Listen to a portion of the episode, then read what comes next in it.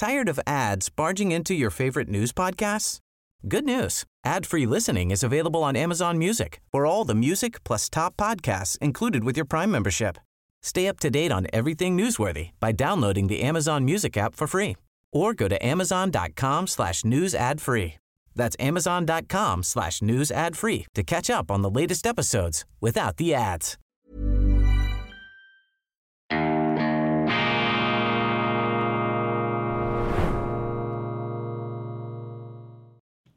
Grüezi miteinander, ganz herzlich willkommen und einen wunderschönen guten Morgen, meine sehr verehrten Damen und Herren, liebe Freunde. Ich begrüße Sie zur schweizerischen Ausgabe von Weltwoche Daily, die andere Sicht, unabhängig, kritisch, gut gelaunt, 100% schweizerische Qualität am Freitag, dem 8. Dezember 2023. Heute möchte ich speziell mit Trompeten und Fanfarenstößen begrüßen auf der Ehrentribüne der Zuschauer von Weltwoche Daily sozusagen den früheren Bundesrat Adolf Dölf Ogi, lieber Dölf, ich möchte dir von Herzen danken, dass du zu den regelmäßigen Zuschauern von Weltwoche Daily gehörst und auch ein Kritiker bist, ein unerbittlicher Kritiker. Du hast mir schon oft die Kappe gewaschen und zu Recht hast du mir die Kappe gewaschen, denn wenn man einfach so ungehemmt drauf losplaudert vor der Kamera, dann ist es eben wichtig, dass einem immer irgendwie und irgendwann wieder die Grenzen, die Schranken aufgezeigt werden. Und ich möchte dich heute ganz speziell, ich möchte Herrn Altbundesrat Adolf Ogi heute ganz speziell, Altbundespräsidenten Adolf Ogi, ganz speziell begrüßen, weil es ein Thema gibt, das uns verbindet, nämlich die Faszination mit der christlichen Glaubenslehre. Ich komme ja nicht vom Religiösen her, vom Gläubigen, das war bei uns ein eher steiniges Terrain. Ich bin auch kein Frömmler, der sich da einbildet, sozusagen auf einer höheren Wolke daher einher zu schweben. Aber je länger ich darüber nachdenke, desto faszinierter bin ich vom Christentum. Und lieber Adolf Ogi, wir haben ja in unserer gestrigen Ausgabe die größte Revolution aller Zeiten gefeiert, Weihnachten, das Fest der Liebe und der Menschwerdung Gottes. Eine unglaubliche Geschichte, die unglaublichste Geschichte der Welt. Und eben nicht nur dies, sondern ein Umsturz, ein Urknall sozusagen des Geistes des Menschen, denn ohne Weihnachten gäbe es die Demokratie nicht, gäbe es die Aufklärung nicht, gäbe es die Schweiz nicht und gäbe es auch Kandersteg und den Adolf Ogi und den Roger Köppel nicht. Und deshalb sende ich meine herzlichsten Grüße. Ich weiß gar nicht, ob der Adolf Ogi heute zuschaut, aber ich wünsche es mir. Und wenn Sie ihn kennen, wenn Sie ihn erreichen können, dann bitte teilen Sie ihm mit, dass ich ihn in höchster respektvoller Ehrbezeugung begrüßt habe im Geist der gut schweizerischen christlichen Verbundenheit. So, jetzt aber zu den Nachrichten und zum offiziellen Teil, denn sonst bekomme ich eine Zuschrift von Adolf Ogi, der sagt, deine Einführungen sind viel zu lang, hör mal auf, so lange daher zu quatschen, komm schneller auf den Punkt. Schweizer Jugendliche, Mathe liegt ihnen mehr als Lesen. Ich habe ja kein gutes Gefühl bei der Entwicklung unseres Schulwesens. Ich beobachte mit großer Sorge, dass unsere Volksschulen, die einmal so gut waren, besser waren als die Privatschulen, dass die an Terrain verloren haben, an Nimbus, an Leistungsstärke. Das ist kein Vorwurf gegen die Lehrer. Ich glaube, wir haben nach wie vor sehr, sehr gute Lehrer, aber die Belastungen, denen diese Lehrer ausgesetzt sind, die sind zu groß und sie sind gewollt, sie sind politisch eingebrockt. Die Zuwanderung ist natürlich ein Riesenthema, ein Riesenproblem zweitens dann diese ähm, wirklichkeitsferne äh, Bildungsbürokratie, die da Einzug gehalten hat im Gefolge der 68er pädagogischen Revolution. Da hat man ja angefangen, das Leistungsprinzip durch das Integrationsprinzip, durch das Sozial- und Kuschel- und Wärmelampenprinzip zu ersetzen. Nichts gegen Wärmelampen, nichts gegen Kuschel, nichts gegen Integration, aber die Schule müssen durch Leistung integrieren. Das ist wichtig und das hat man ähm, aus unterschiedlichen Gründen, aus ideologischen auch, hat man das etwas in den Hintergrund gedrängt. Und deshalb sind auch die Schweizer Schulen nicht mehr so gut, wie sie sein könnten. Im 19. Jahrhundert, ich habe das hier schon oft erzählt, ähm, sind britische Abgesandte in den Kanton Zürich gekommen, um das Schulsystem hier zu studieren, weil es so vorbildlich war. Vaterlandsliebe und Gewerbefleiß seien damals schwerpunktmäßig unterrichtet worden und nicht Gender Studies. Und das ist der Grund, warum die Schweiz auch von einem Armenhaus zu einem der wohlhabendsten Industrieländer werden äh, konnte. Nein, eben nicht ähm, deshalb, wie immer wieder linke Zeitungen oder auch deutsche verirrte Publizisten behaupten, weil die Schweiz sozusagen ein Piratennest in den Bergen gewesen wäre, sozusagen eine Räuberbande, die den äh, Reichen und den Verbrechern der Welt Asyl gewährt habe. Das ist äh, einfach üble Nachrede, Verleumdung, ähm, Quatsch ähm, und kann nicht der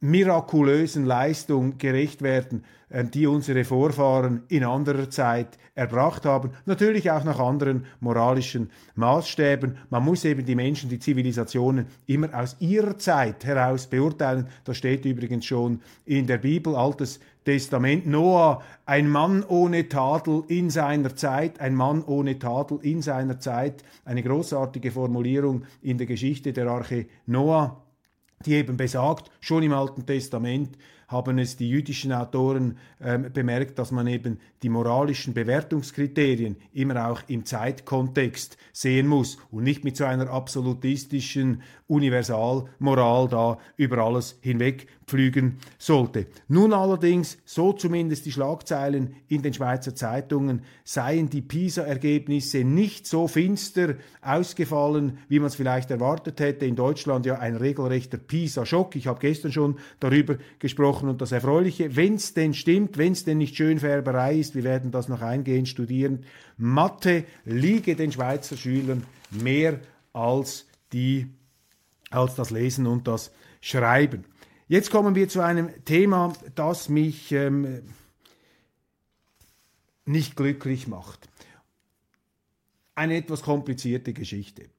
Ich bin, meine Damen und Herren, ein fast uneingeschränkter Bewunderer und ein uneingeschränkter Befürworter des Schweizer Finanzplatzes und des Bankkundengeheimnisses in seiner klassischen Form. Ich bin sozusagen ein finanzpolitischer Patriot oder ein Finanzmarktpatriot der Schweiz. Ich war immer stolz, dass wir diese großartigen Banken in der Schweiz hatten, die Credit Suisse, die UBS, aber auch viele anderen. Und ich habe mich immer geweigert, in dieses Bankenbashing einzusteigen. Ich habe mich damals für die UBS eingesetzt, als alle auf diese Bank eingeprügelt haben. Ich habe selbst die CS verteidigt, die von ihren hochdekorierten, vergoldeten Managern in den Abgrund gewirtschaftet wurde. Selbst da habe ich mich vor die Leute hingestellt, weil einfach dieser billige Anti-Banken-Populismus, der geht mir auf den Zeiger. Und das ist falsch, weil man da eben am Ast sägt, auf dem man selber sitzt. Und ich war schockiert, obwohl ich bin kein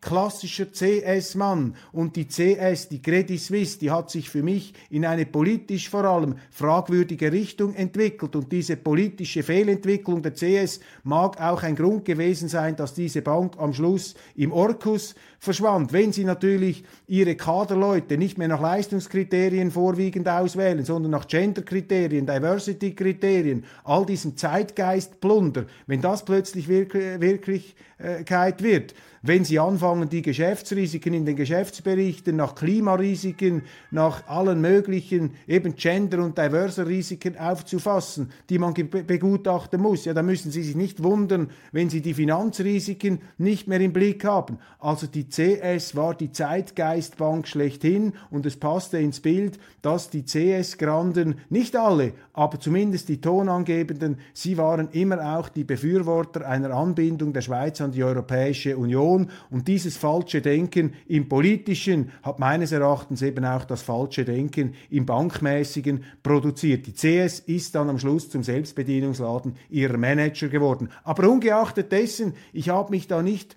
hohnklatschend ans Grab gestellt, sondern ich habe meinen Bedauern Ausdruck gegeben. Und diese bizarre Pressekonferenz mit der englisch sprechenden Bundesrätin Karin Keller-Sutter und dieser komischen Finanzmarktprofessorin, die da die Finanzmarktaufsicht äh, fernsteuern soll aus äh, Asien, glaube ich, dort ist sie tätig. Das hat bei mir äh, den Eindruck äh, eines bizarren, abstrakten Theaters hinterlassen und ich habe damals meine, meine Emotionen nicht zurückgehalten, weil ich entsetzt war, wie hier eine großartige, eine glorreiche Schweizer Tradition zu Grabe getragen ähm, wurde. Und deshalb werde ich heute auch nicht einstimmen, meine Damen und Herren, in diesen Urschrei gegen die UBS, der jetzt bereits wieder anschwillt, die Monsterbank, die Monsterbank, da fängt man bereits wieder an, diese Bank zu verteufeln. Ich finde das falsch. Ich wünsche dem CEO Sergio Ermotti und dem Verwaltungsratspräsidenten Colin Kelleher allen Erfolg, allen Erfolg dieser Welt und ich hoffe,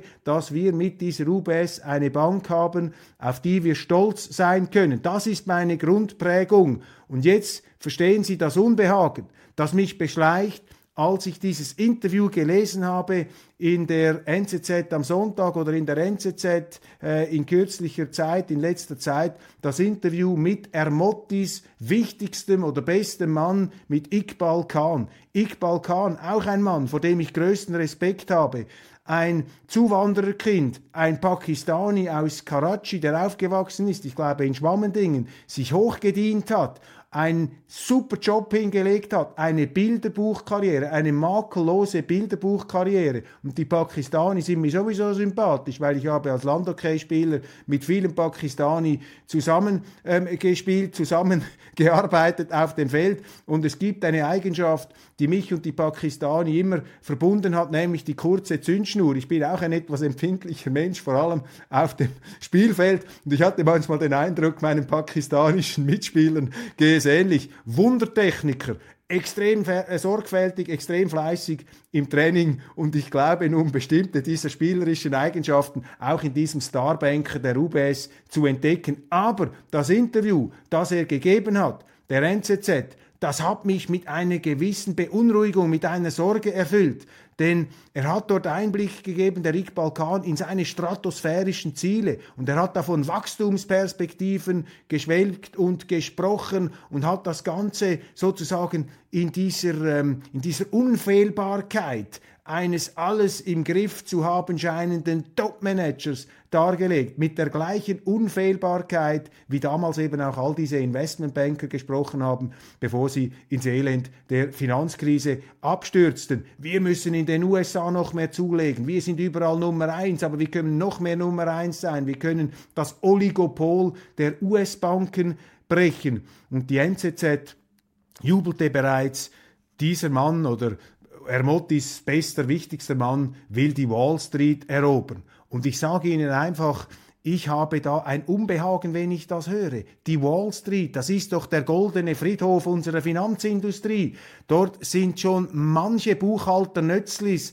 aufs fürchterlichste abgestürzt, weil sie sich übernommen haben, weil sie geglaubt haben, wir können die Amerikaner outsmarten. Man unterschätzt die Brutalität der Amerikaner, wenn es darum geht, ihr Tafelsilber zu schützen, die kennen nichts. Die Vereinigten Staaten von Amerika sind ein raues Land. Ich meine, das klingt jetzt etwas banal, wenn ich das sage, aber mein Eindruck ist, dass das vielleicht gewissen Traumtänzen und Silbersurfern da in unserer Finanzindustrie nicht immer so bewusst ist. Und diese hochfliegenden Zielsetzungen, die lösen bei mir eine Befürchtung aus, dass eben die UBS abheben könnte. Und ich glaube, es ist sehr, sehr wichtig, wenn ich mir diesen Rat hier überhaupt erlauben darf, es ist sehr, sehr wichtig, dass das Top-Management der UBS schaut, dass die besten Hengste im Stall, die besten Rösser im Stall sozusagen, dass die nicht davon galoppieren. Das ist die große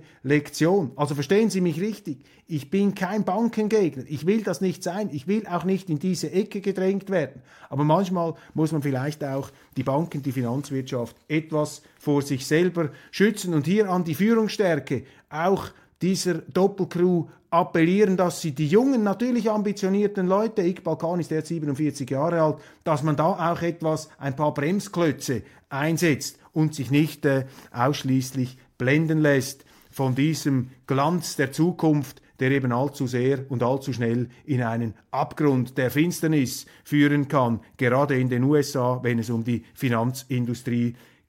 Milliarden für das Militär, der Ständerat hält die Schuldenbremse nicht ein. FDP, SVP und Mitte wollen das Budget der Armee in kurzer Zeit markant erhöhen. Das ist eine Niederlage für Finanzministerin Karin Keller-Sutter, zumindest auf den ersten Blick. Erstens, Karin Keller-Sutter, die muss man sowieso etwas kritischer unter die Lupe nehmen. Diese Rolle bei der CS, aber eben auch bei der OECD, Mindeststeuer, all diese Dinge. Ich habe gestern schon gesprochen. Richtig ist, dass die Schweiz ihr Militär wieder aufforstet, dass man da Mittel zur Verfügung stellt, aber auch da muss gewarnt werden, einfach ein paar Milliarden der Armee hinterher schmeißen, das stärkt noch nicht unbedingt die Verteidigungsfähigkeit unseres Landes. Man muss auch das entsprechende Personal haben an der Spitze des äh, Bundesamtes. Die Bundesrätin Viola Amherd, da setze ich ganz große Fragezeichen. Schauen Sie nur das Debakel an, das sie da produziert hat mit ihrem Sekretariat für Sicherheit, diesem Superdiplomatenposten, wo ja ein Kandidat nach dem anderen durchfällt, aufgrund von zum Teil sehr undurchsichtigen, auch intrigenhaften Affären und einfach jetzt da ein paar Milliarden rüberschieben, da muss man auch skeptisch bleiben, wie übrigens auch bei der Bildung. Nicht jeder Bildungsfranken ist gut investiert und nicht jeder Rüstungsfranken ist gut investiert. Die SVP will weder Jans noch Pult. Diese Schlagzeile begleitet uns jetzt durch dieses ganze Wahlprozedere beim Bundesrat. Meine Meinung hier ist klar, die SVP weicht da von ihren bewährten Positionen ab. Sie rückt ab von der arithmetischen Konkordanz, geht zu einer inhaltlichen Konkordanz. Das ist genau der gleiche Übermut, den wir gesehen haben 2007, als sie die Wahlen gewonnen haben, als sie plötzlich aufgetrumpft haben von der SVP. So, jetzt werden wir die Schweiz drehen, jetzt werden wir um Christoph Blocher herum den Bundesrat, den Bundesrat ganz neu arrangieren. Der muss weg, der muss weg, der muss weg. Und wir schließen auch ein paar unbotmäßige Dissidenten der Partei, die werfen wir einfach raus. Das hat sich bitter gerecht.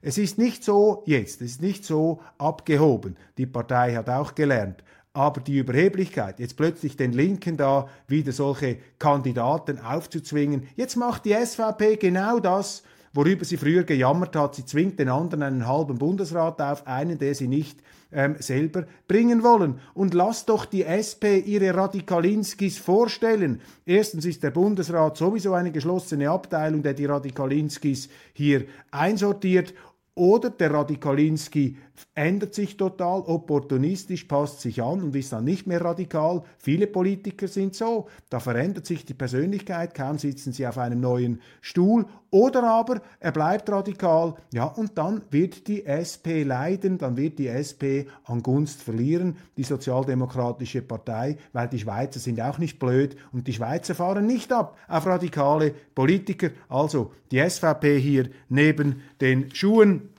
und äh, nicht mehr auf der Linie, die sie früher meines Erachtens überzeugend gehalten hat. General Petreus, der Ukraine fehlt es an Waffen, Munition und Geld. Der Vier-Sterne-General, der Amerikaner, der über eine private Affäre ähm, gestolpert ist, der war damals der Oberbefehlshaber im Irak, hat nicht alles falsch gemacht im Irak, muss man sagen, hat sich komplett verrannt beim Ukraine-Krieg, hat im Oktober 22 gesagt, die Russen hätten keine Chance mehr militärisch zu gewinnen. Jetzt muss er zugeben, die ukrainische Offensive ist gescheitert. Wer ist schuld? Natürlich ist der Westen ähm, äh, schuld und er hat sich nicht geirrt. Ja, es fehlt, es fällt den Politikern und auch den Chefs, den Militärs etc., denen fehlt es schwer, Fehler zuzugeben. Dabei geht das ganz leicht und der, der Mensch muss sich nicht schämen, wenn er sich irrt. Wir irren uns ständig, aber man muss versuchen, dazu zu stehen. Nicht immer ganz einfach, und wir bleiben gespannt,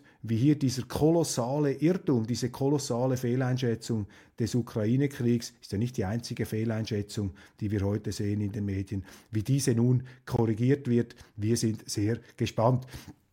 Ich wünsche Ihnen ein wunderschönes Wochenende, meine sehr geehrten Damen und Herren. Wir haben viele interessante Interviews. Ich habe dieser Tage noch mit ähm, Oscar Lafontaine gesprochen. Ein tolles, wirklich ein tolles Interview finde ich äh, in Hochform. Oscar Lafontaine und ich konnte ihm auch ein paar besinnliche Statements entlocken, passend zur Weihnachtszeit. Machen Sie es gut, ein wunderschönes Wochenende und noch einmal ein ganz spezielles Grüezi und ein Danke vielmal an unseren hochgeschätzten, verehrten ehemaligen Bundespräsidenten Adolf Ogi, dieses charismatische Naturwunder aus dem Berner Oberland. Alles Gute!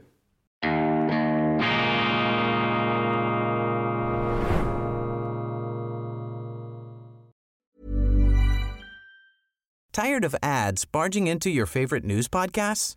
Good news. Ad-free listening is available on Amazon Music for all the music plus top podcasts included with your Prime membership. Stay up to date on everything newsworthy by downloading the Amazon Music app for free or go to amazon.com slash news ad free. That's amazon.com slash news ad free to catch up on the latest episodes without the ads.